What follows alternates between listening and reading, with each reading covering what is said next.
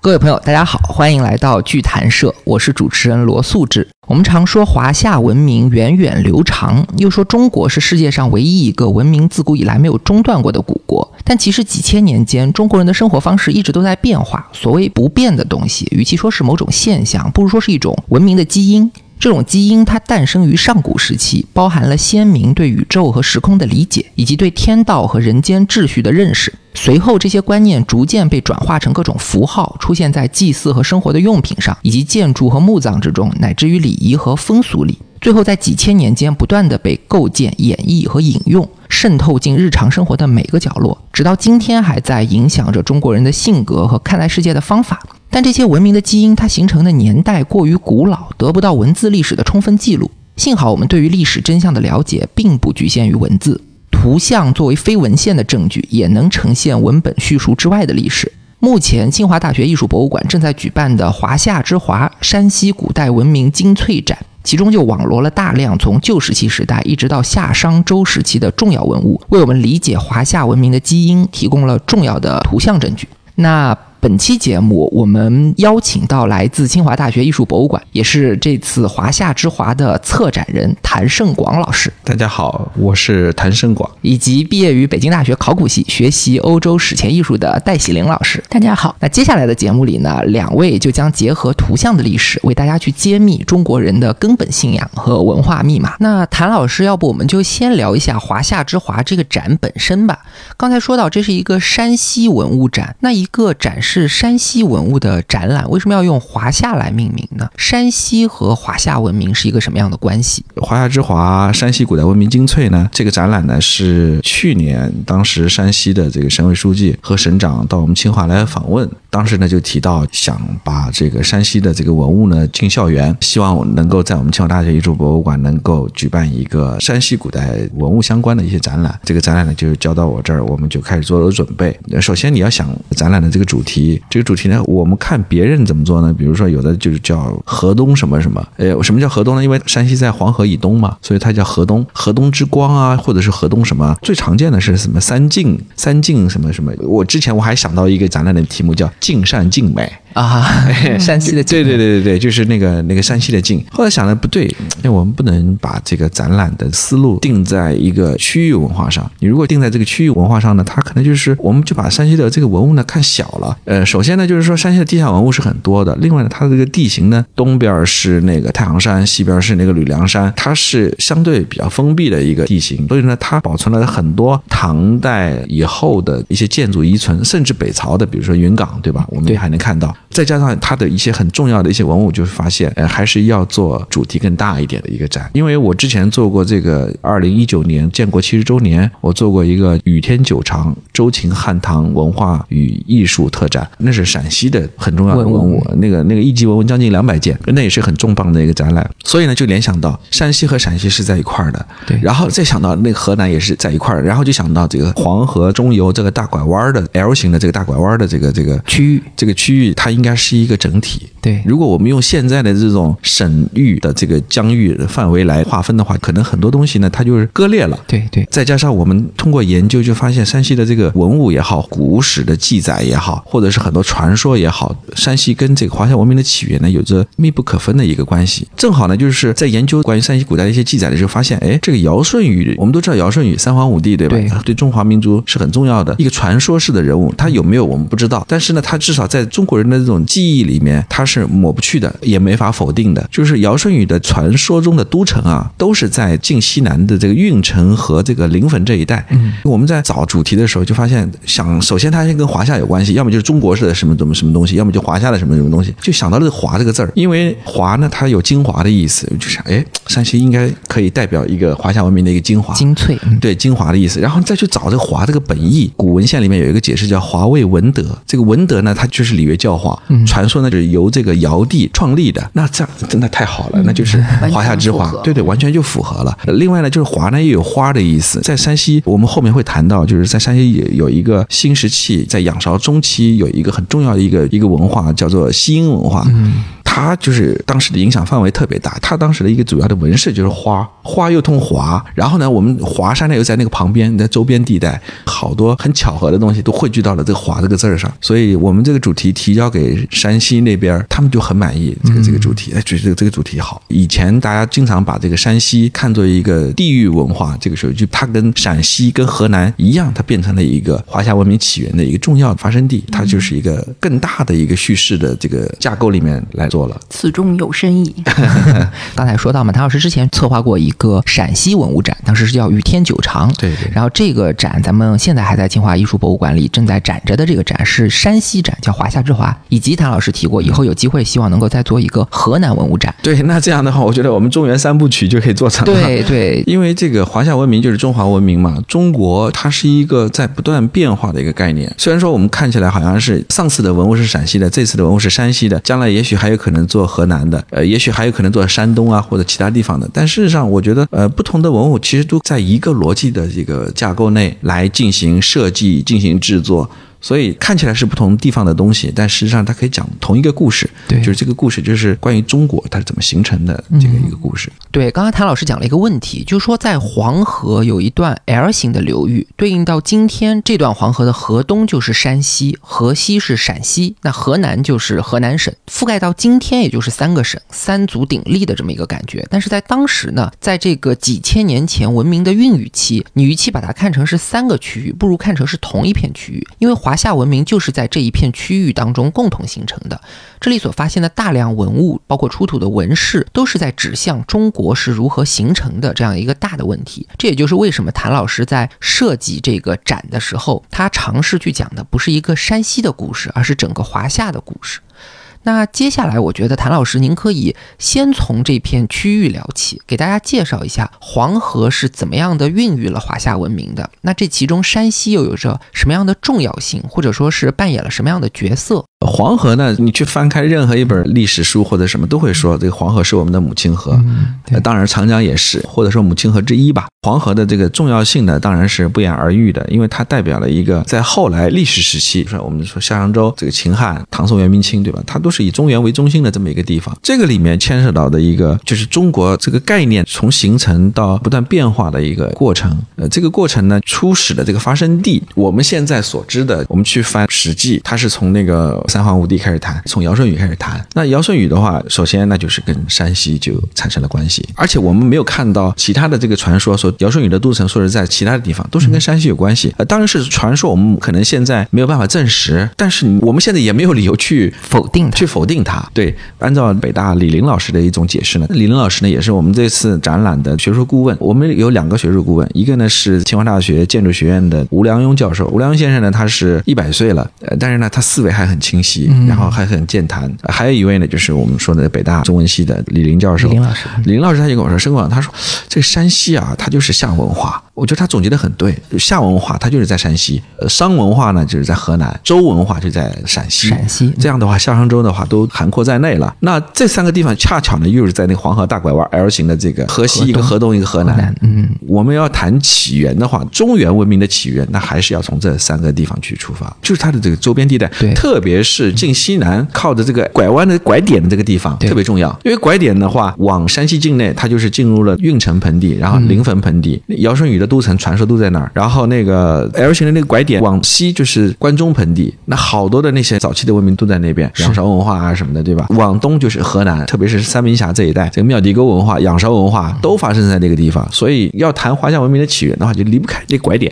对，这里我稍微补充一点，刚才谭老师讲到这次展览有两位学术顾问，其中的吴良镛先生，大家可能听过，他是一位非常传奇的学者，清华大学的建筑系就是他当年协助梁思成先生一起创办的，到今年已经一百岁高龄了，还在工作，真的非常了不起。那然后我们刚才说到，在黄河的 L 型流域，特别是在这个 L 的拐点这个附近有着大量的古代文明遗址，包括夏商周三代文明的遗址。虽然现在还没有具体的考古发现，但是自古就传说尧、舜、禹这三个人的都城分别就在平阳、蒲坂和安邑。其实三个地方都在山西境内，这也就是为什么我们说山西是华夏的重要起源。那既然已经说到起源，我我个人的理解是这样的：可能在上古时期，在这一片区域，它生活着大大小小许多的这个部落或者族群，那彼此之间呢会有一定的交流、贸易、通婚、战争，可能这些活动都有。当这种交流密切到一定程度，或者说他们的融合突破了某一个临界点的时候，也许就可以说共同的华夏文明就形成了。不知道是不是可以这样理解？对对，这个你说的这个我我理解，就是说它会融合，必然的它会融合。你像比如说，我们都知道，对于早期中国而言，最大的敌人就是匈奴，对北方的敌人，对吧？但是你现在你去找匈奴人哪里去找呢？它就是融合了，跟我们现在整个华夏民族融合了，就是很难去找。我们就谈最近的，比如说清代，清代的满人，你现在要找一个满人，而且就是很纯粹的满人，其实你是在生活中是很难分辨的。对，它就是融合了，就是这个这个点，你刚刚说临界点会形成某种。共通的或者说是统一的一种意识群体，但是我们其实还是可以从一些考古发现中找到一些实物的证据来证明当时的这种交融它真实的存在。哎，戴老师，你们以前不也做过那个考古实习？对，是吧？我当年是在陕西，陕西对周在公庙遗址，啊，那主要是做西周的这个考古。周原。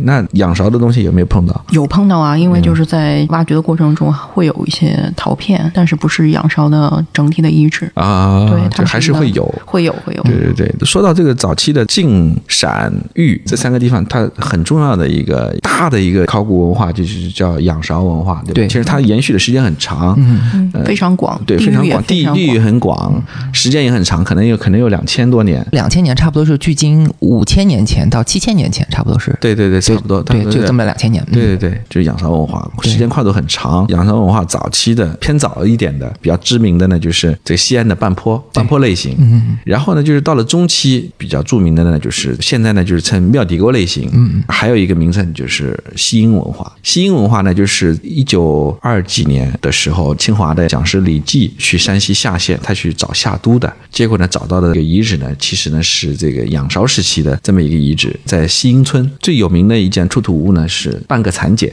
就是说那个时候可能中国人已经在养蚕了，嗯对，在养蚕了，在山西后来就被称为西英文化，但后来呢也有学者呢把这新文化呢跟这个河的这个南边呢，在这个河南境内呢又称为庙底沟的这个类型，嗯，其实庙底沟文化跟这个新文化它其实就是一个文化，一回事儿。嗯一回事儿。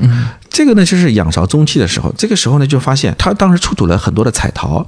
这个彩陶呢，有个最大的特征是什么呢？就是说看起来很像花儿的那种纹饰。有的呢，就是比如说有细长型的，有的就是像一朵花儿，有的是什么？这种纹饰的影响范围呢特别大。最北边呢，就是到了这个河套。啊。到了那那个蒙古。内蒙古，然后呢，最南面呢，跨过长江，到了洞庭湖流域，对，到了洞庭湖，湖南。对，到了湖南，东边呢到了山东，西边呢到了甘肃。那如果我们把这样的一个区域，如果你画一个圈儿的话，它不就是中原地带吗？跟今天的对对对对对对对，也就是说，在那个时代，在五仰韶文化中期的时候啊，差不多五千年吧，五千多年，嗯，我们都讲中华文明有五千年，我觉得这个就是一个证据。有的人经常说中华文明哪有五千年啊？但是你从这个方面来说，你就发现，在当时可能形成了某一种共同的这种文化流通。或者是文化流通，或者就是说，因为这种纹饰它也是一种符号，这种符号呢，它是传达信息的，被赋予某种象征性，被赋予某种意义。就是你赋予了之后呢，这个东西呢，它就变得不那么简单了。既然在那么广大的一个区域范围内都发现了这种相似的纹饰，它就不仅仅是交流这么简单，有可能形成了某种共同的信仰。所以，如果要谈中原文明或者华夏文明的起点的话，它什么时候开始形成一个凝聚力的话，我觉得就是在这个时期，五千多年前雏形就已经出现了。你至少在这上面，从这个器物的纹饰上，你已经能看到这种曙光了。如果你一定要说，你说这个文献里面那跟传说什么时代能够对应上啊？嗯，那那也许就是跟皇帝的时代能对应上吧。皇帝的事情嗯对，也许之前谭老师也跟我们说过一个很有意思的事儿，就是“华”这个字儿的意思。刚才我们说它第一个意思就是可能是花的意思，嗯就是作为我们中华的名称。第二个有种可能是代表的是华山，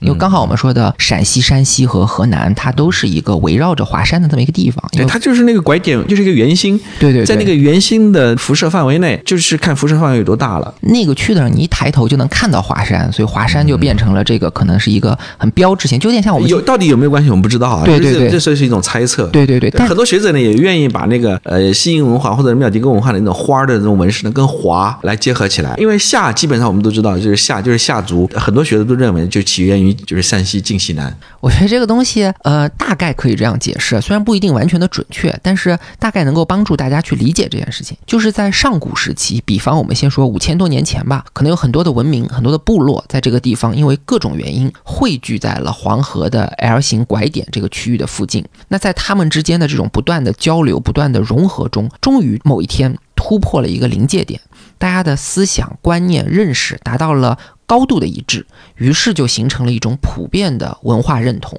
有了这种文化认同，那华夏就形成了。这是一个关于文明起源的推测。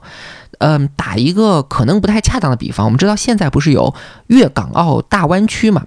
你祖籍可能在山东，可能在河北，可能在内蒙，但是这都不重要，来了就是深圳人。重要的是你生活在湾区，你有湾区人的这种生活方式和文化认同，这种认同感是大于你对于出生地的认同的，所以你就是湾区人。那华夏族的起源可能。你也可以理解成是这么一个叫做晋陕豫大河区，在这个河湾，在这个河区里集结成了这么一个文化族群。那这个文化族群确切存在的证据，就是刚才谭老师说到，在五千多年前的西英文化，西方的西，呃，阴暗的阴，西英文化，他们会制作彩陶，在这种陶器上有一个很特别的花纹。这图片我会放在 show notes 里，大家可以看一下，都是这次清华特展有展出的。当然，更欢迎大家去清华直接看这种花纹，往东一直到山东，西到甘肃，南到湖南，北到内蒙，这么广大的一片区域上，好多遗址里都有出土。这个区域基本上就和我们现代意识里的中原可以基本重合了。可见，早在五千多年前，这个花的符号，或者说这个符号背后所代表的文明，它的触角已经伸展到了中原大地上，在广阔的传播，成为一个巨大的文明现象了。所以，谭老师刚才说到，有的学者觉得用这个花的纹饰作为 logo 的这个夏族人被叫做。华夏，这也是对华夏文明起源的一个说法。对你像到了仰韶文化晚期，特别是往这个龙山时代过渡的时候，就是你就特别明显，在山西这个地方重要性，就是发现那个地方就是出土了好多玉器。山西，但这些玉呢，它都都不是本地产的，因为山西不产玉。这玉呢，好多玉呢都是外地运过来的。嗯嗯。特别到了龙山时代，你看，呃，湖北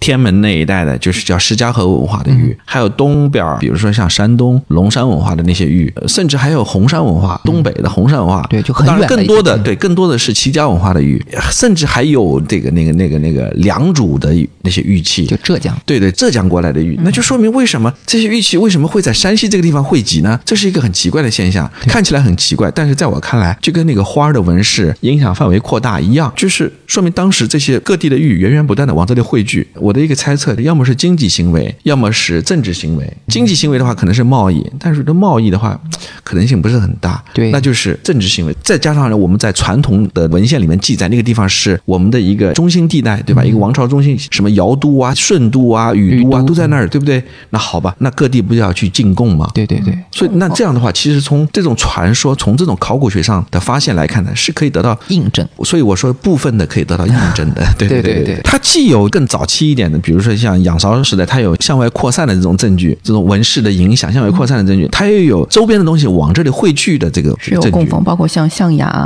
这样子的材料。对对对对对，就是这些都是不一个原点，这个原点呢既尚未扩散，又有凝缩，就像一个黑洞一样，啊，它可以不断的把周边的东西往里面吸，它也可以往外发散，对，往外有爆炸能量，对能量可以汇聚和，对的，我就打的不恰当的一个比方，对，就有点像像一个能量核一样。所以说，我们现在的考古发现和古代的文献传说可能是能够对应得上的。大概在五千多年前，有一群人聚集到一起，形成了一种文化共识，结成了一个族群，然这个族群的纹饰符号，也就是花，以黄河拐点为中心，开始去辐射整个中原大地。同时呢，华夏大地上的四方，从东北一直到浙江这么远的地方，他们的物资，包括像玉啊、像象牙啊，也在向这个拐点一带汇集。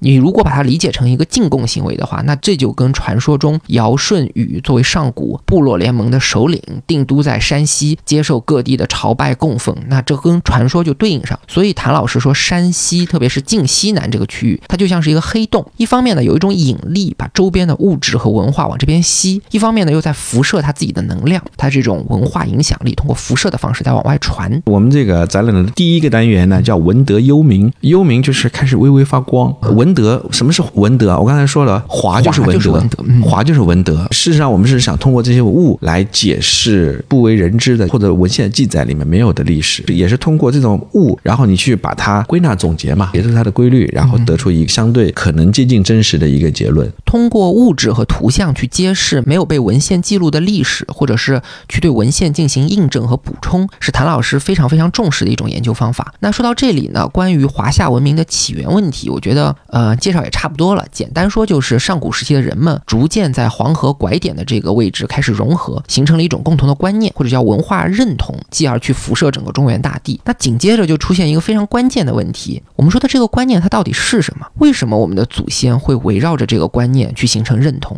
以及为什么我们在一开头说这个可能有着五千年以上悠久历史的观念，直到今天还在不知不觉地支配着中国人的很多想法和行为？呃，我记得谭老师是专门写过一篇文章来解释这件事情的。您说要理解这个观念，或者说要理解这个华夏文明的 DNA，最重要的就是要理解三个关键字，它们分别是天，天空的天。中中间的中以及节季节的节，理解了天中节，才能够理解华夏文明。对我我知道你你说的那个文章还是为那个陕西展写的那篇文章，呃，虽然是为陕西展写的，但是我觉得为任何一个省的文物写，你都可以找到这种答案。它有共通之处，像他已经提炼出了一些对对普世价值。呃，因为我觉得古人啊，他是好多东西啊，他是有一个逻辑的。这个逻辑呢，就是说打个比方，我们比如说举那个周易为例，比如说举老子。为例，你就发现他们的逻辑啊都是一样的，都是在这个逻辑范围内，你不能跳开的。你任何一个，你不论是谈医学、制器，或者是说建筑、天文、建筑，或者是造东西，对你画一个画，好像都在这个逻辑的框架内，在框架内，你都能自洽。而且这个逻辑就是历代不变，虽然说很多观念会变，但内核它就一直不会变。底层逻辑不变，底层逻辑不会变，形式微微变化。对对对，真正其实我们中国人的逻辑发生变化，其实是到了近代，因为它那个特别是立法，历法改了之后，因为那个立法是西方来的，它就好多这种逻辑呢，用西方的立法，它逻辑不能自洽了，所以是在近代就产生了很多思想的混乱。但是呢，就是在那之前，我我目前没有看到超越那个逻辑之外的东西，所以我就尝试着去找一些你刚才说的。这个戴老师说的那个密码，对密码哈，我觉得首先可能比较重要的一个密码，就是在一个政权来说，核心的东西呢一定是王权，对不对？要么是神权，要么是王权。我们中国人讲，比如说古代讲皇帝，那就是天子，奉天承运，皇帝诏曰，就是说他认为他的这个一切的权利都是天赋予他的。那我的问题就来了，什么是天？到底什么是天？天的这个概念虽然说历代有变化，但是它这个底层逻辑是没有变的，它就是一个至高无上的一个信仰。所以我觉得要解释它，才能解释很多更进一步的这些问题。它是一个最核心的一个内核的问题，而且的话，它会涉及王权，它会涉及神权。嗯，那就是什么是天？对你，你觉得什么是天？我觉得就是头顶上笼罩我们的这个是天，天对吧？认为天是一个自然概念，还是一个宗教概念？天就是颠。巅峰的巅，对对对，其实并不是说你这个头顶的这个一大片的这个天是天，当然你这个是一个广义的一个天，它还有一个狭义的天。我觉得狭义的天它才是内核的一个东西。我得用一个实物的证据来说一个事儿啊，就是我们展厅里面第一件展品呢是一个石磨盘，研磨粮食的，那个是旧石器，旧石器时代一万一万多年前的东西。为什么我们要展这个东西呢？不是说要你展现古代人的那个研磨的技术。打磨的技术不是的，我要说的是什么呢？我要说的是一个农业的起源，因为你这个你要研磨粮食，就说明你在种粮食，种地的，对不对？那种粮食呢，更深一层的这个问题，我要解释的是什么？是立法的问题。我不是说要解释这个东西打磨的有多漂亮，工艺有多精湛，不是一个农具展示，对，不是一个农具展示，而是暗含背后的立法。因为你不懂立法，你怎么种粮食呢？对不对？你就得去分季节呀，春耕时令，对啊。春耕秋收，秋收看起来是一个很简单的问题。我们当然现在知当然知道什么是春夏秋冬了，但在古人不像现在这么方便的情况下，他怎么去分辨这个节令，这是一件很头疼的事儿。嗯，那怎么去分辨？他是看天象，对吧？你看太阳，太阳没用啊，它天天东边升西边落东升，西落，对不对？当然，太阳它也有根据这个日照的这个影子，它长短嗯长短它也可以判断。但如果没有太阳怎么办呢？所以它还是要用多种方法来校正。当时呢，最基本的方法，它还是要观天象，叫仰观垂象。仰观垂象就是要头仰起来看天上。这个仰观垂象呢，就发现一个规律，就是我们都知道天上有北斗，而且是清晰可见的东西，对对吧？一大一看，哦，一把勺在天上挂着，最亮的，判断节令的一个重要的依据就是什么呢？就是斗柄，斗的那个柄啊，斗柄的指向。指在哪儿？嗯，对，斗柄指在哪儿，哪儿是春；指在哪儿，哪儿是夏；哪儿是秋，哪儿是冬。因为斗柄它是在天上旋转的，对吧？所以这样的话，哦，他就总结出来这个规律。哦，原来是这样的。再发现就是说，斗柄的指向你是掌握了这个规律了，但是发现天上的星星呢，包括斗柄，它是在围绕着一个圆心在转的。为什么是这样呢？就是因为我们在地球上，我们的这个参照物是地球上的东西，所以呢，感觉天在转。事实上是什么？是地球在自转。这是我们现在的人的常识，但古人不知道有地球在转啊，那就好了，那就发现这个点呢，这个圆心啊，天上星星就围绕着这个圆心在转，这个圆心是什么？就叫北天极。我们是处在北半球嘛，北回归线以北这个地方都能看到这个北极星。当然说的这个北天极不是说就是北极星啊，北极星因为是最靠近北天极，古人就知道北极星不是圆心，嗯，这古人就知道。就很接近，但是对，很接近，没有到。所以呢，他在那个里面呢，就是在《周必算经》里面就说的很清楚，说这个北极星呢，它会绕着极点呢做旋转、转圈圈，这个叫什么呢？叫周游。周游，对，周游这个地方就形成了一个圆心。那好了，那就是发现凭什么那个地方有那么大的一种魔力，让周天的星星在围绕它在旋转呢？哎，这里我给大家补充一个画面啊，大家可以去想象，只要你人在北半球，每天晚上都在同一个位置，用照相机的这个延时摄影功能，朝着正北方去拍照，拍很多很多的照片。只要天气足够好，时间足够长，然后你用电脑把这些照片做一个合成，你就会发现所有的星星都在围绕北方的一个点去画一个同心圆，去画无数个同心圆，天空就是无数个圆环套圆环。那有人做过这种照片，我把画面放在 show notes 里，大家一看就明白什么意思了。那这个圆心它其实不是北极星，而是一个虚无的点，我们称它叫北天极。其实北天极就是地球自转轴向北方指向的那个点，而北极星呢是距离北天极最近的星星，所以它的轨迹就是无数的同心圆里面最小、最靠里的那个圆。那这里也做一个小科普，就是北极星是会变的，因为地轴本身在摆动，所以地轴的指向它不恒定。五千年前的北极星和今天的北极星其实它不是同一颗星星，但不管怎么说，我们总是把最靠近北天极的那颗明亮的星星叫北极星。然后呢，北极星的外围就是大家常说的北斗七星。古代人要种地，要从事农耕，什么时候播种，什么时候收割，他们就是要根据这个北斗星的这个斗柄的指向的方位来判断现在所在的季节。所以说，人间的四时季节划分就是从天上来的。像郑州仰韶文化就出土了用那个罐子摆了一个北斗星北斗的那个，说明那个时候对北斗的这个信仰呢就已经有了。所以在那个尚书里面呢，就是说玄机玉衡，以其七政。这句话什么意思呢？就是说人间的制度啊，政治制度或者是什么东西，都是从这个天文来的，有一个天文到人文的一个转变。那为什么有什么逻辑呢？因为天上这个圆心啊太神奇了，所有的星星都在绕它转，它一定有一个很神秘的力量控制着周天的星星在围绕这个圆心在转动。嗯，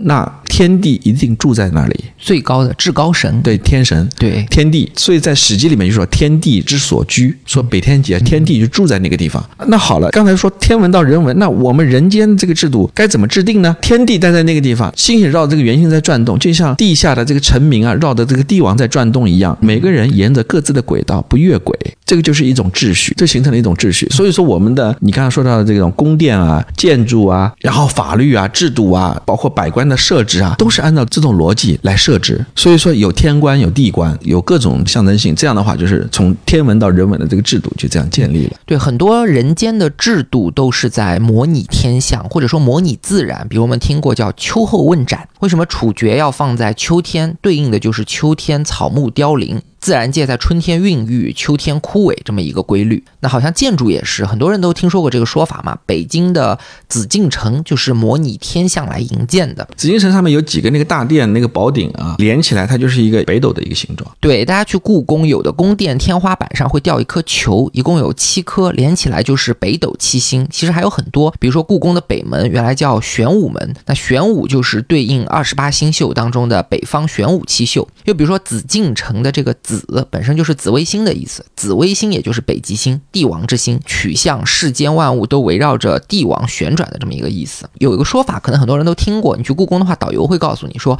紫禁城是北京的中心，太和殿是紫禁城的中心，皇帝的龙椅是太和殿的中心。其实这也是一个同心圆的模型，在模拟我们刚才说的这个天象结构。呃，可以这么理解。其实说到紫禁城、紫微星，上次谭老师跟我们讲了一个非常有意思的说法，就说。紫色为什么会成为最高贵的颜色？可以去代表皇帝，代表北极星呢？因为先秦的时候，大家其实是推崇正色的，就红、黄、蓝三原色加上黑白这五种颜色，五色就是正色，其他混合出来的颜色叫间色。但间色就没有正色那么高级。那紫色是怎么起来的呢？谭老师告诉我们说，到《吕氏春秋》为止，官方还在坚持正色。但是到了《淮南子》里就开始推崇紫色了。那《吕氏春秋》到《淮南子》的时间其实间隔特别短，只隔了三四代人。为什么三四代人的观念会发生一个很大的变化？可能这个事情就和大约在秦始皇的时候，地中海东岸的这些腓尼基人他们标志性的紫色染料，可能就在这时传入了中国。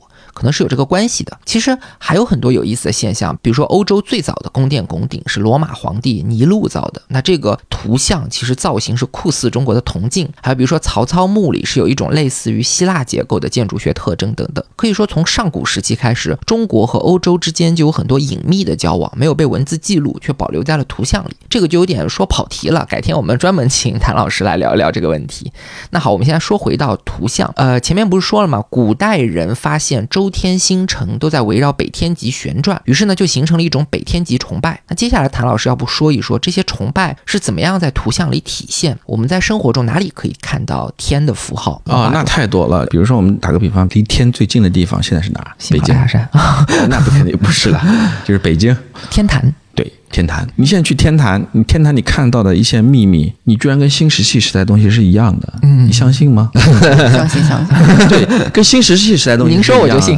你去天坛，天坛的每一个门拱门啊，嗯，那拱门就是有一个一个小尖尖的，这个小尖尖是什么东西？它就是表示一个极点。在《周髀算经》里面，在古人就认为天呢就像一个斗笠，为什么像斗笠呢？它就是一个像一个伞形的一个结构，锥锥形的一个结构。然后呢，它是有一个极点的，那个帽檐儿啊，帽檐儿它其实就是那个。就是你看到的大片的那个天，你明白吗？就是头顶的那片天，就是冒烟。广阔的天是冒烟。天冒烟。然后那个北天极的那个区域，比如说以北斗转一圈儿，这个内核的这个区域，就是那个锥，就是那个锥形的那个圆圆锥的那个对圆周那个底。北斗绕着的这个圆呢，它可能是更大一点。那北极星绕的是最小的一个圆。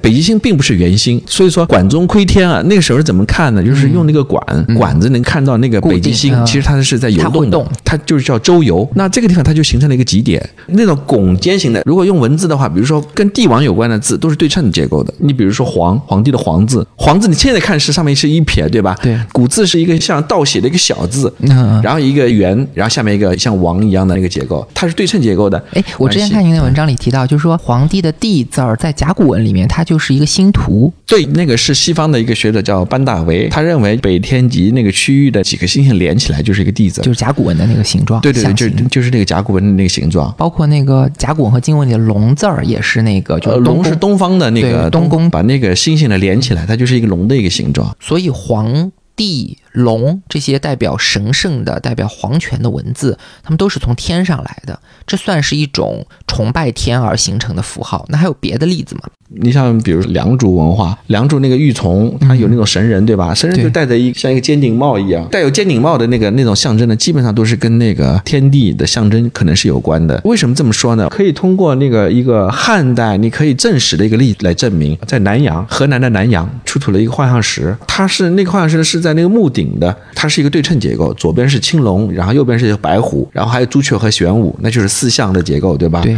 然后它关键是什么？东边和西边它分别是伏羲。和女娲代表一个阴阴阳阴阳或者是东西的这个概念。然后呢，在这个伏羲和女娲的中间是什么呢？就是一个人盘腿坐着的一个形象。这个人呢，就是戴着一个尖顶帽，代表天的拟人。对，那就是代表天地的拟人化的这么一个象征。而且就是说，在汉代有很多这样的图像，伏羲、女娲中间一个人戴着一个尖顶帽。这种尖顶帽的这种特征呢，我们现在去那个天坛，你也可以看到这种尖顶的这种特征。另外还有一个呃一个好玩，特别好玩。你们你们之前有没有去过我们这个清华艺术博物馆织绣厅？我看过有个那大克非丝你常大的见过吗克丝大型的手织的那种毯子，挂的，那课是那挂挂的那是个挂的那是无量寿佛。无量寿佛，然后上面有好多的那个下面呢有好多罗汉、金刚啊，什么什么力士啊什么。然后在那个一群罗汉里面藏了一个人儿，这人是谁呢？就乾隆。乾隆乾隆看到这乾隆就都知道他是乾隆，穿的那个红袍是吧？嗯，特别有意思是什么？乾隆呢就戴着一个斗笠，但很多人都不知道这这个斗笠是啥意思，怎么怎么戴着一个斗笠呢？事实上，《周必算经》里面说就说的很清楚啊，天象盖笠，笠以写天。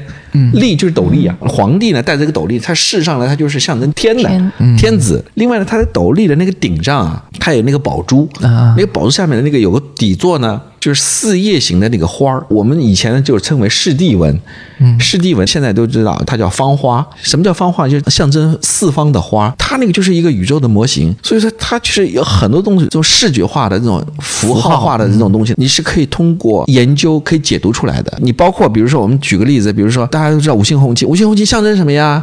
你肯定知道，象征什么什么团结啊，团结在那个大猩猩四个小猩猩四周对吧？这是一种象征性，对不对？这当时都是有意义的这些东西，对包括那个国徽，国徽象征什么呀？那个镰刀和那个锤子象征什么呀？像工农的结合，对不对？它都是有意义的，所有的符号都是有意义的。你一看到那个那个那个美人鱼，哦，星巴克；看到那个一个大大的 M，哦，麦当劳，就是它一定会带给你一个传达一个信息，这个东西表达的是什么意思？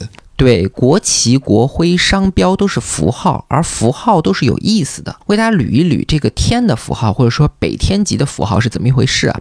前面说到北斗七星和北极星都在绕着北天极旋转，那这个模型呢，从平面去看，它就是一组同心圆；但如果立体的看，其实就是一个小小的锥子，所以锥形就代表了天，代表至高神的符号。早在新石器时期，良渚文化的出土上，我们就能看到他们用戴尖顶帽的这个人来代表神人，然后汉代的这个墓葬里，他画的天地也是戴的一种锥形的尖顶帽。清代的缂丝挂毯上，乾隆他戴着斗笠，上面的锥代表的也是北天极。同样的，这个北天极符号还出现在明清时期修建的这个天坛的拱门上。可以说，北天极崇拜真的是跨越了上下五千年。回头我把照片放在 show notes 里，大家一看就明白，非常的神奇。甚至包括我们汉字里的这个宝盖头，可能也和北天极的崇拜有关。可以说，这些都是北天极信仰在中国文化中无所不在的证据。我们也可以聊一下，还有天怎么样去象征？我们人间的水是从哪儿来的？无根之水，无根之水，那肯定是天上来的，天上天上来的。比如说黄河水哪儿来的？天上来的。那天上哪来的水啊？那那天上有银河，那当然自然有水了，嗯，对不对？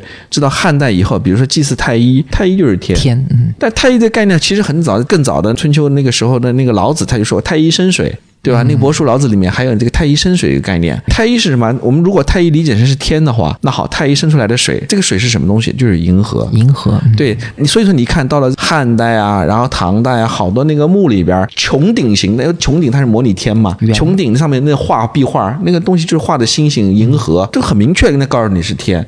但也有的就是说那个墓顶啊，它不是那个银河，嗯，它是什么？它是一个藻井，藻井大家都知道，天花板对对天天花板一样。那个现在去故宫也有藻井，然后去那个敦煌石窟，石窟也有藻井。很多人是说藻井啥意思啊？藻井就是因为建筑嘛怕火，所以说这个东西呢可以验火，可以压火，这个东西不要失火。其实这个逻辑是不通的，嗯，肯定不是，它就是象征天。经常我们看到是一个莲花倒扣的一个莲花，对，对吧？藻井上那个藻井画着，嗯对吧？那个《鲁林光殿赋》里面叫反直河渠。什么叫反直河渠？就是倒栽的这个这个荷花，倒荷花在哪儿？倒栽的荷花倒栽在哪儿啊？那肯定栽在水里面。那就是说顶上是有水的。再加上那个有的墓里面是银河，它其实就是表现的银河的概念。它其实也是一个宇宙模型，就墓穴一般都是宇宙模型。对对对，你你说焰火的话，墓里面哪需要什么火啊？对对对对不对？哪来的火呢？对不对？哎，我稍微解释一下，谭老师说的藻井是海藻的藻，就是草字头那个井水的井，也就是很多我们看很多古建筑的天花板上，它会造成一个一个的小方格，像故宫啊、天坛啊、敦煌啊都是这样的，它都有。这种小方格里呢，通常会画着莲花，像是一种倒栽在天花板上有莲花的这种感觉。那为什么天花板上要长莲花呢？因为老子说太一生水。太一就是北天极，北天极流出来的水就是银河，因为头顶有银河，所以天花板上能长出荷花。你以为他画这些画只是为了装饰，只是为了漂亮？其实不是的。就像刚刚谭老师说的，符号都有深意，古代文化里的各种符号它环环相扣，虽然确实不符合我们现代人的天文观测，但真的是特别有逻辑。而且我觉得中国文化还有一个特别妙的点，就在于我们崇拜的这个北天极，也就是群星拱卫、画出无数同心圆的这个正中原点，其实啥都没有，是一个不存在的点。也就是说，我们信仰里的至高神，实际上是一个无的概念。对你这个说到点子上了，我们都讲什么是天，然后什么是道，天就是道，那个逻辑是这样的，就是天道，对吧？天就是道。那那这个里面，但是老子又讲了，道就是无，就是不可理解啊，怎么道就是无呢？但事实上，道本来就是无，我们的一切都是从无中生有的，从哪儿生的？就是从那个原点，那个原点就是什么都没有的那个地方。古人就已经看到了，那个北极星只是无限的接近那个北极点，但是呢，那个点是什么？那个点是。是一片虚无，什么都没有。所以老子就讲了：道生一，一生二，二生三，三生万物。然后道又是无，这个无就是北天极的这个虚无，那个虚无，它是这样的一个至高无上的是没有，什么是没有。而且老子讲就是要无为。什么叫无为呢？他这个逻辑他是这样的：你看星星绕着这个圆心在转动，跟圆心有什么关系吗？没有什么关系。你圆心就是不要在那动，瞎折腾，自然就沿着这个轨道在运行。它是这样的一个逻辑。对，对我觉得这个特别妙，因为《道德经》它用。了大量的篇幅去讨论无和有的关系，灵感就是得自于天文的。老子他从北天极用虚无去孕育万物的这个道理。联想到了人类的生殖，就所谓玄牝之门，人就是从无中被诞生出来的，所以人间的德要去效法自然的道，而且空碗可以盛饭，空屋可以住人，无用就是有用，无为就是有为，这一整套的哲学或者说这个逻辑的基础，都是来自于先民对于自然的理解，所以叫道法自然。而且我想到一个很有意思的事儿，就你看很多人在网上会争论说这个《西游记》里面玉皇大帝大还是太上老君大还是如来佛祖大？其实这个问题是没有答案的，因为《西游记》没有至高神，这就折射了中国人的一个观念，就中国人观念里的至高神是一个。无形之神，就是比之于一个具体的神格，它更像是一种道理。我还可以举个例子，就是我刚刚才想到，比如说那个我们讲那个从和璧，玉璧，玉璧的时候璧以理天，对吧？为什么用璧来理天呢？你看它璧，你就把它理解成是一个帽檐啊。然后那个中间的那个内圆，那个空的呢，它其实就是那个北天极，对北天极那个区域啊。然后那个圆心是啥都没有。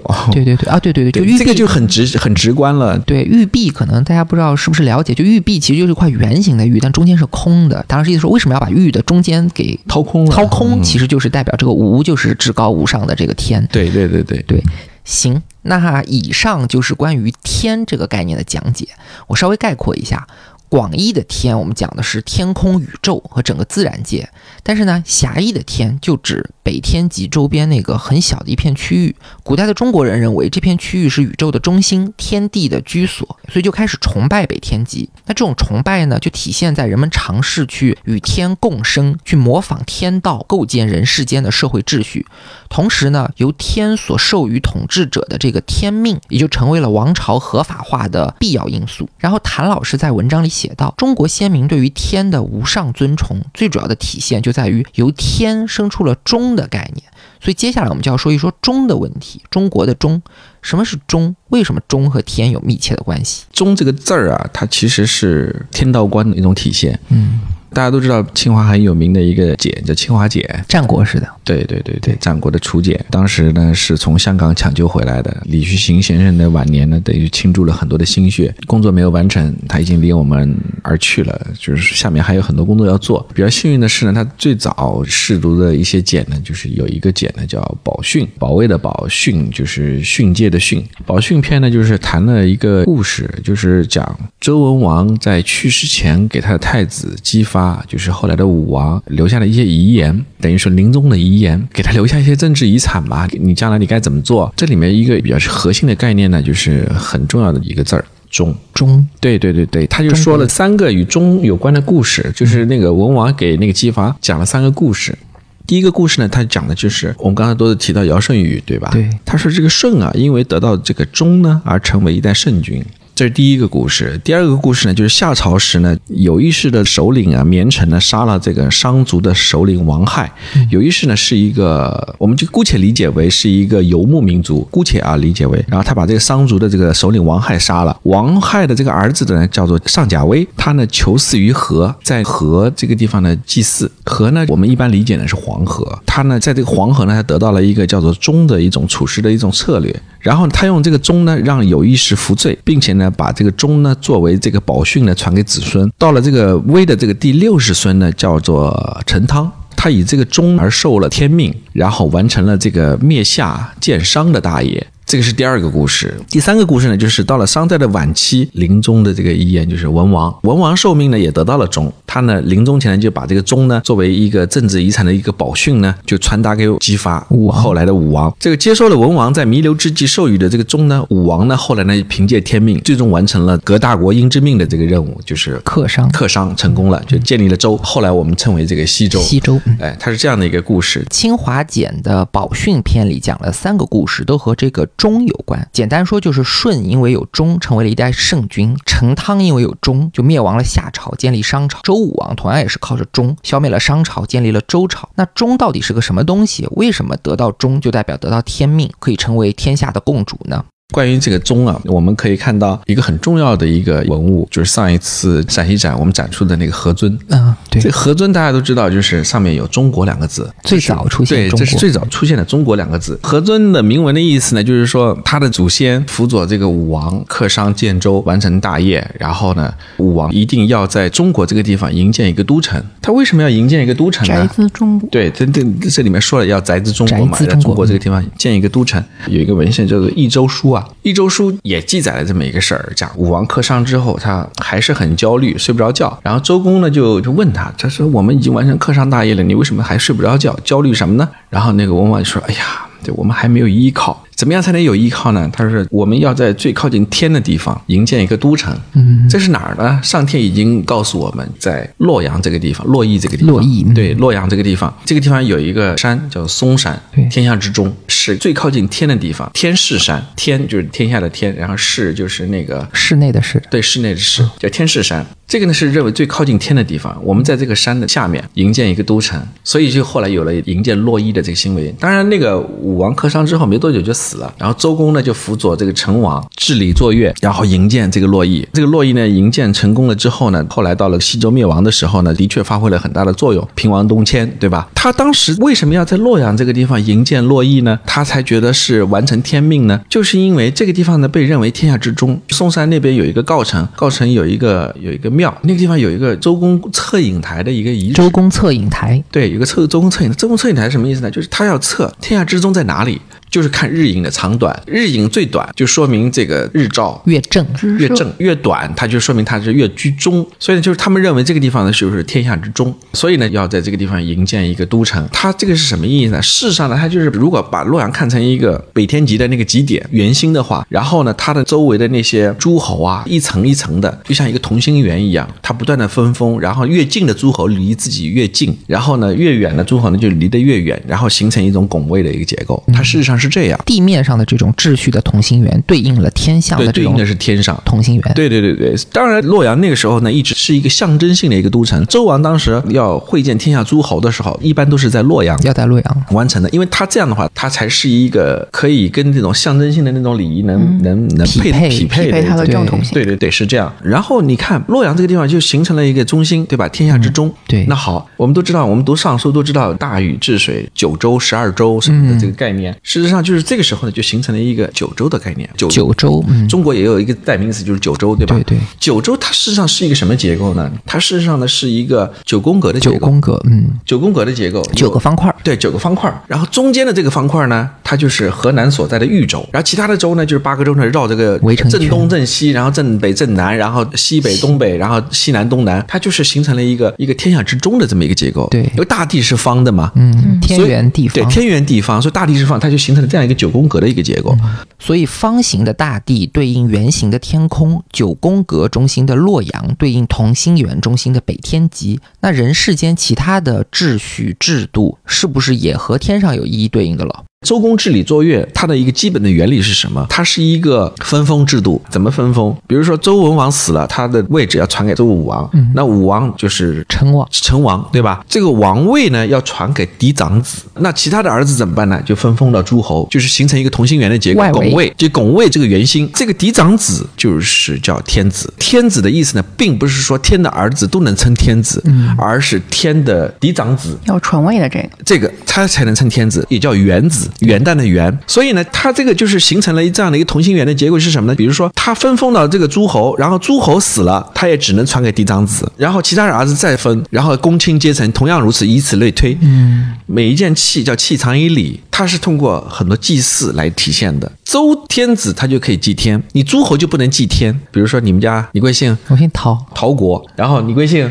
宋带是宋的子姓，宋国，你在宋，你们这个专业。你不带国吗？对，我们是宋我姓谭，我谭国，对不对？我我是诸侯，你也是诸侯，我们仨都是诸侯，我们的地位是均等的。但是我唐国的人不能跑到你代国去祭祀，你代国的人也不能跑到这个这个他们这个陶国陶国来祭祀。祀。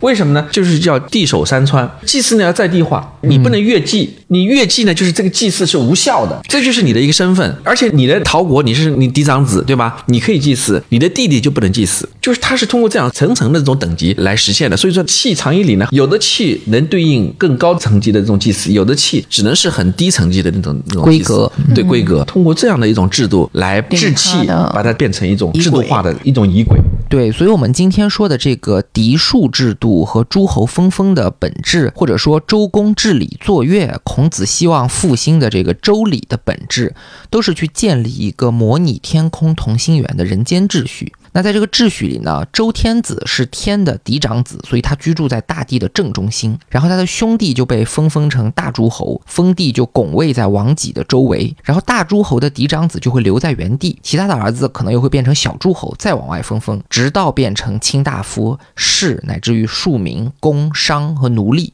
这种宗法制度或者说这种社会结构，就是一个巨型的人间同心圆。这个同心圆不但体现在地理位置，其他包括像祭祀权、日常使用的器物、穿着的服饰，还有车马音乐，处处都有体现。包括我们说的井田制，井田的中心那块田是天子的，对应的也是这种关系。我回头在 show notes 里贴一张周礼书中所记载的叫九福邦国模型图，大家一看就明白了，不同等级的诸侯、公卿、士大夫是怎么像诸天星辰拱卫北天极一样的拱卫周天子。但是既然有了这种同心圆的天去对应九宫格的地，也就是九州，那为什么后来还会出现刚才说到的十二周的说法呢？十二周是什么东西呢？十二周其实呢，很多学者呢，他也去研究，他就没有研究出来，就是说它背后隐藏的还是一个跟天对应的这么一个东西。十二周是什么时候开始形成的呢？应该就是平王东迁以后，就是就是西周灭亡了，西周灭亡嗯西周灭亡了。然后呢，周王的地位呢日益衰落，最后就衰落到最后，大家都不尊重他了，就他已经不重要了，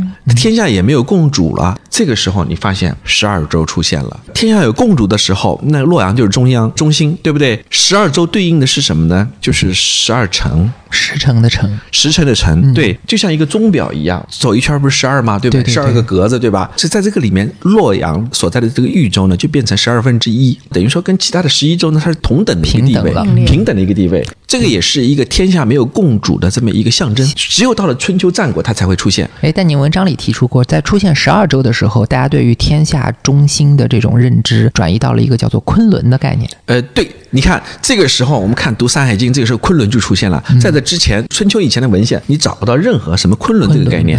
昆仑这个概念呢，它是在西北，对吧？天清西北，地清东南。东南对它是这样的一个，就是大家都觉得这个西。高东低，对，西高东低，嗯它是这样的一个一个东西。其实中国人就是不是中国人了，中原的人从来没有控制过西北那个区域，嗯就是昆仑那个区域。正是因为天下圆心没有了，就是洛阳不是圆心了，不是中心了，那跟天对应的那个地中在哪里？这个时候大家就认为天清西北，然后认为呢昆仑就是一个外来的一个概念。这个时候呢就占据了地中的这个位置。昆仑这个概念呢，很多人都以为昆仑是一个中国本土的概念，事实上不是的。我们在战国以前的文献里根本找不到这个概念昆仑。它这个词呢，它实际上呢是来自根据现在的研究，它是来自吐火罗语。我们都知道，在秦国的时候，当时要造长城，要抵御匈奴，对吧？那那时候匈奴就存在。那更早，比如说像那个大柔之人，他就存在，对吧？大家都知道，原来居住在敦煌这一带。敦煌这个词很奇怪，敦煌我们现在所知的敦煌，敦煌郡是很晚的一个概念。汉朝。对，那时候设立的敦煌郡郡。敦煌这个词，你知道，它也是个外来词。很多人说敦煌，敦煌是什么？什么是敦？什么是黄？黄黄大爷什么的？对那其实不是的。敦煌它其实是音译自吐火罗语，吐火罗就是肉质人说的那些语言，叫 tohora。托托火哦，敦煌是这个意思，在《史记》里面，司马迁说匈奴人呼天为昆仑，其实他搞错了，匈奴人不是呼天为昆仑，匈奴人应该呼天为腾格里之类的这种词吧？嗯，腾格里这种词有点像后来的蒙古语这种这种，就是腾格里峰，就是类似于这种词腾格里。嗯对，什么人呼天为昆仑呢？事实上呢，是被匈奴人赶走的那个肉之人。当然，这个肉之到底是读肉之还是读月之，一直有争议啊。我们现在姑且读它是肉之。肉之人就是说这个天为昆仑的，因为他们说的是吐火罗语，因为他们信仰是天，这个昆仑，这个昆仑这个词呢，它是叫 column。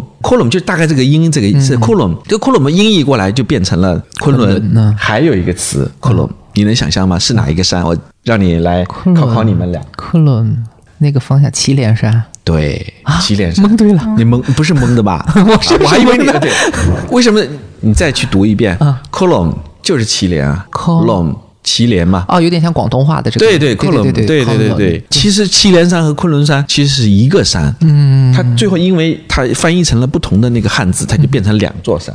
啊，所以，所以昆仑山现在跟那个祁连山就是两两个山脉嘛，对对不一样，对对不对？对，这个说这个吐火罗语的这些人呢，他事实上呢是印欧语系，是来自西方的。他们的这个语言呢，跟那个西方的语言它是同宗同源的。我们去读那个拉丁语，嗯拉丁语里面天堂天，你知道是什么吗？叫 Gallum，啊，都一样的。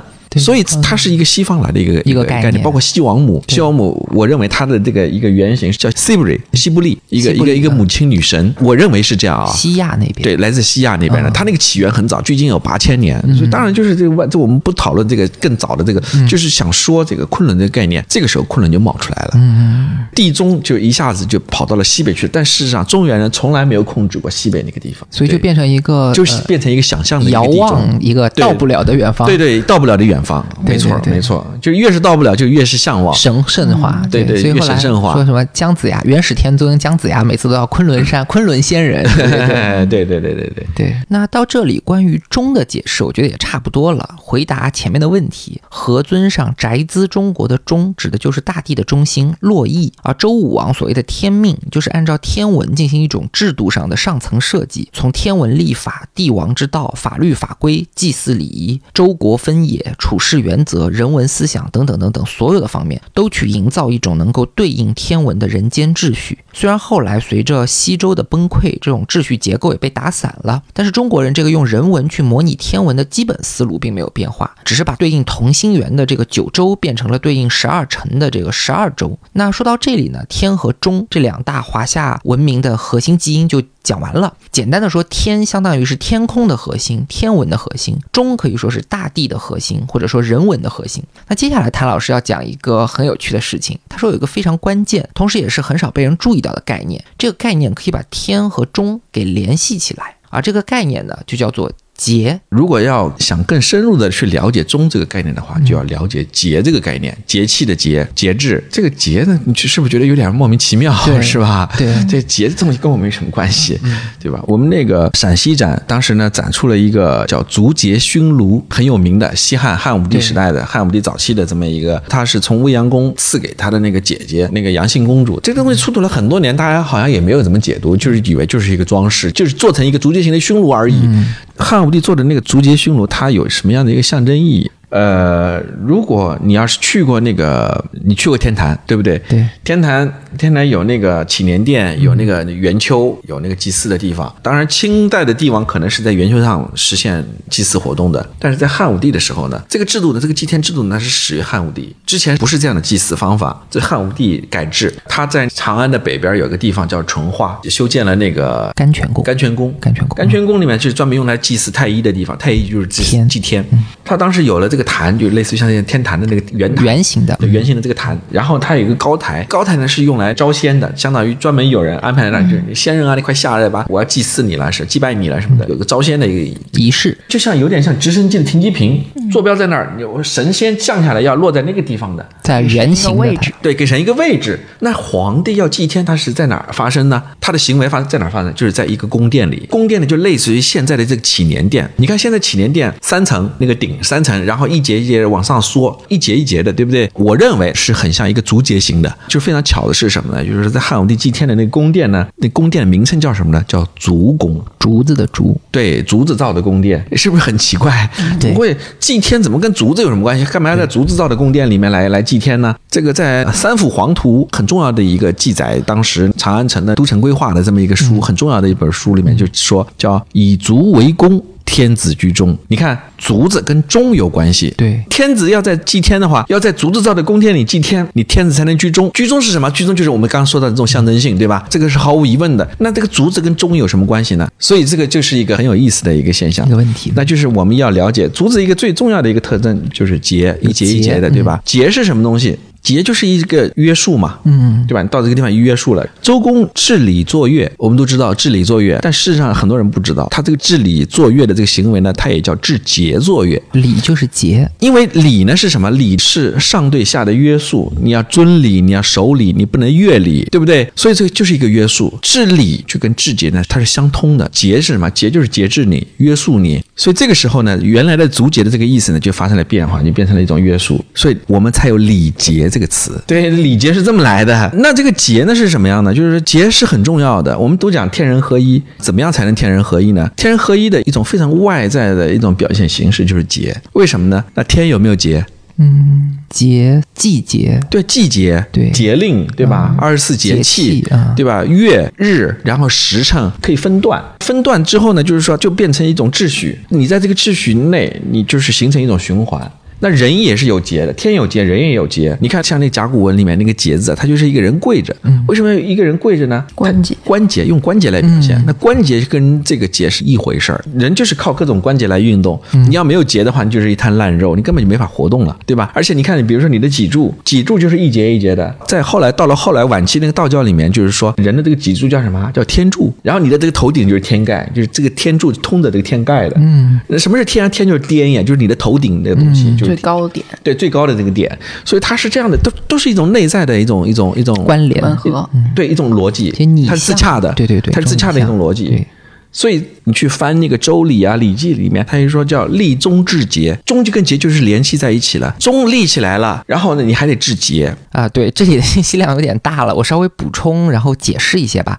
那前面说到汉武帝祭天的这个仪式叫交祀太医之礼，这个仪式本身很有意思，而且特别重要，因为后世的皇帝祭天基本上就是按照汉武帝打的这个样来的。他这个仪式呢，大概是这样操作的：首先，他要在冬至日之前，皇帝就住进这个甘泉宫斋戒百日，然后呢，升起通天台，等看到大流星，就说明天神要下凡了。于是呢，就让三百名八岁的女童开始跳流火舞。同时，在紫檀，就这个圆形的祭坛上点燃烽火，用六层六彩纹饰的席子去供奉数以千计的这种玉器，还有牛，然后让童男童女去唱这个叫十九章之歌。十九章之歌就是对天神们的颂歌，一直到天明。这个十九章之歌是司马相如主持写的，然后祭祀的音乐呢是李延年负责的，很有名的一个乐师。可见司马相如和李延年其实都是帝国祭祀非常重要的工作人员，并不是像后世所描述的那样只是伶人和弄臣而已。我估计是有一些故意的丑化在里面。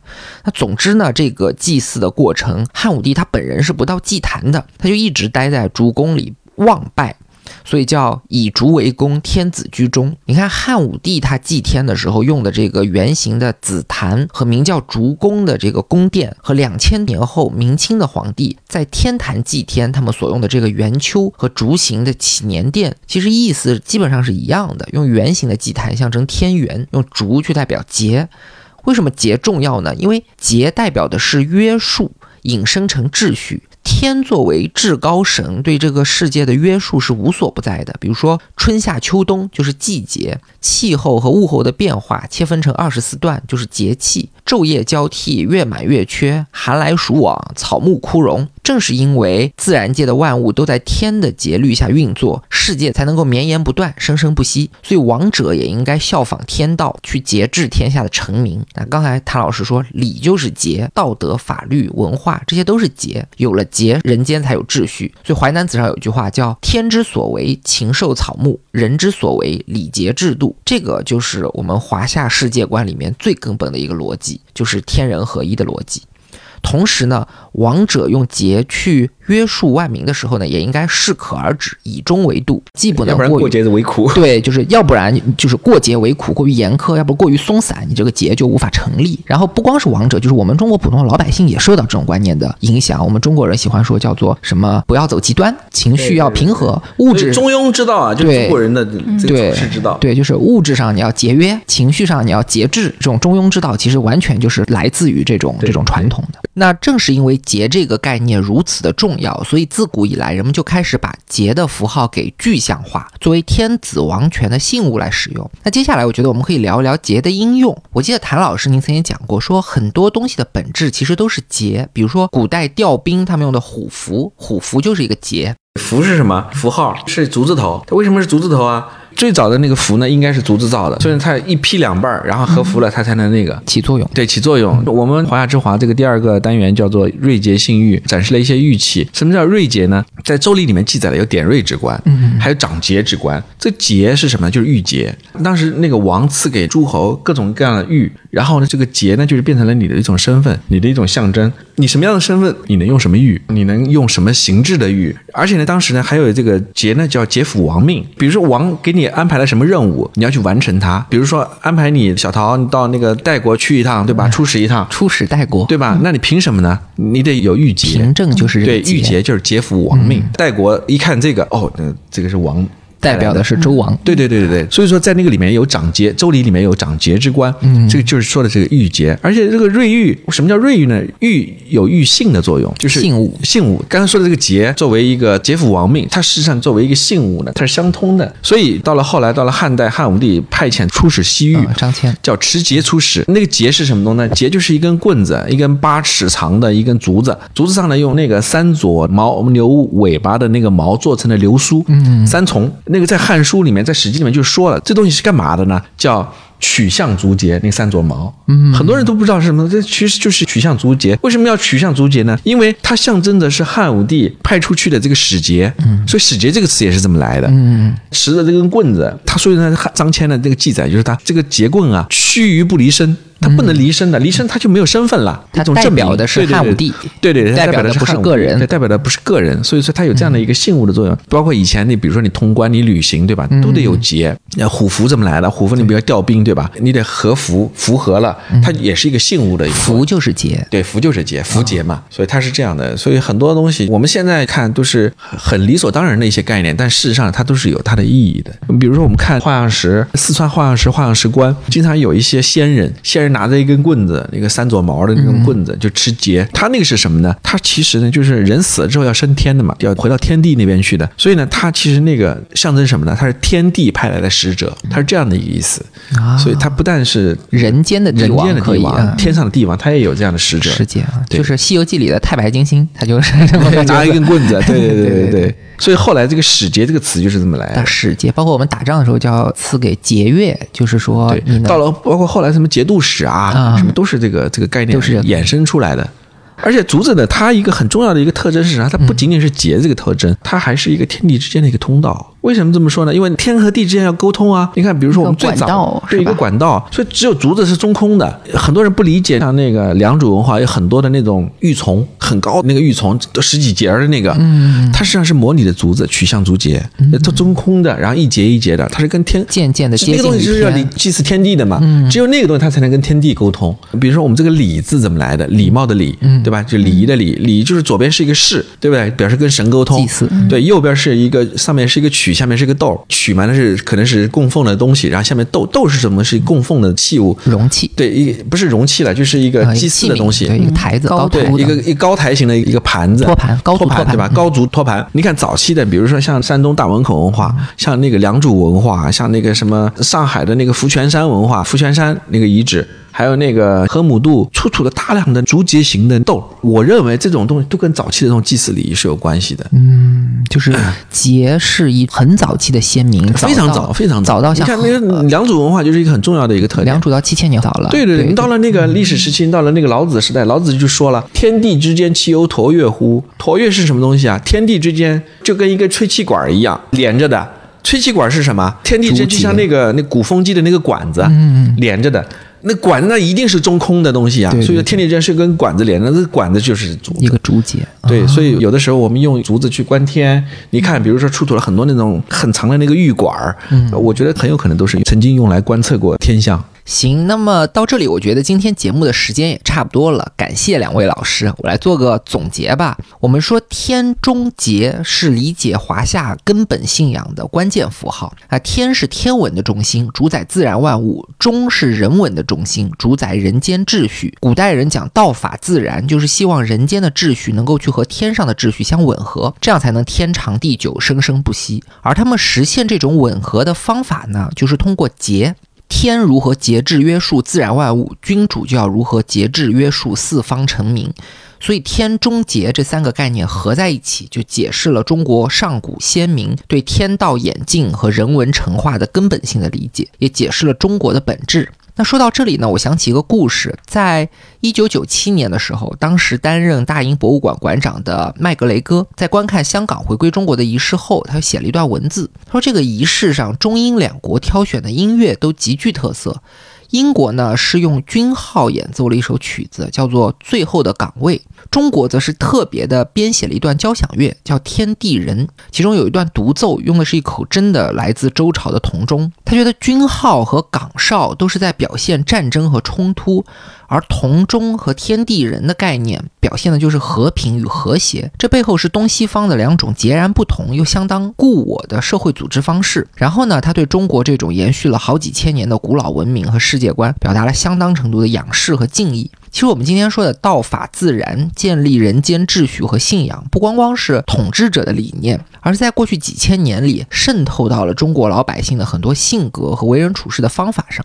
比如我们经常说中国人性格上推崇和谐，喜欢避免冲突，恪守中庸之道，讲究长幼尊卑秩序等等等等，都是起源于这一套逻辑。你看啊，比如说四大文明古国，当然有的人不承认啊，但是我们还是认为有四大文明古国：古埃及、古巴比伦、古印度这些文化，那肯定是以正史早就断绝了，对不对？但是中华文化，你看基本上在绵延至今，你看很多符号化的东西，比如说一个尖顶啊，一个什么都能延续至今，它的一个秘诀所在是在哪里呢？就是因为我们今天所讨论的天和中和节的问题，为什么呢？因为我们的这人间制度是根据天道的规律。那么什么是天道的规律啊？就是自然规律啊制定的。所以说我们的文化是很难打破，这就是中华文化为什么能够与天久长的一个秘密所在。嗯，这个是最根本的一个东西。行，那我们这期节目到这里就结束了。最后再次欢迎大家去清华大学艺术博物馆观看谭老师策划的这个“华夏之华”山西古代文明精粹展。这个展呢是到明的一月九号结束，展品的规格非常之高，时间跨度从一万年前的旧石器时代一直到清朝为止。我们前面也说到，艺术和器物其实就是非文献的历史，或者说非文献的观念载体。如果大家听完这期节目再去看这个展，就能发现天中节这些观念贯穿整个中国文明，它是怎么样的无所不在。希望能给大家带来更好的体验。那好，本期节目到这里就结束了，再次感谢两位老师，也感谢各位听众，大家下次再见。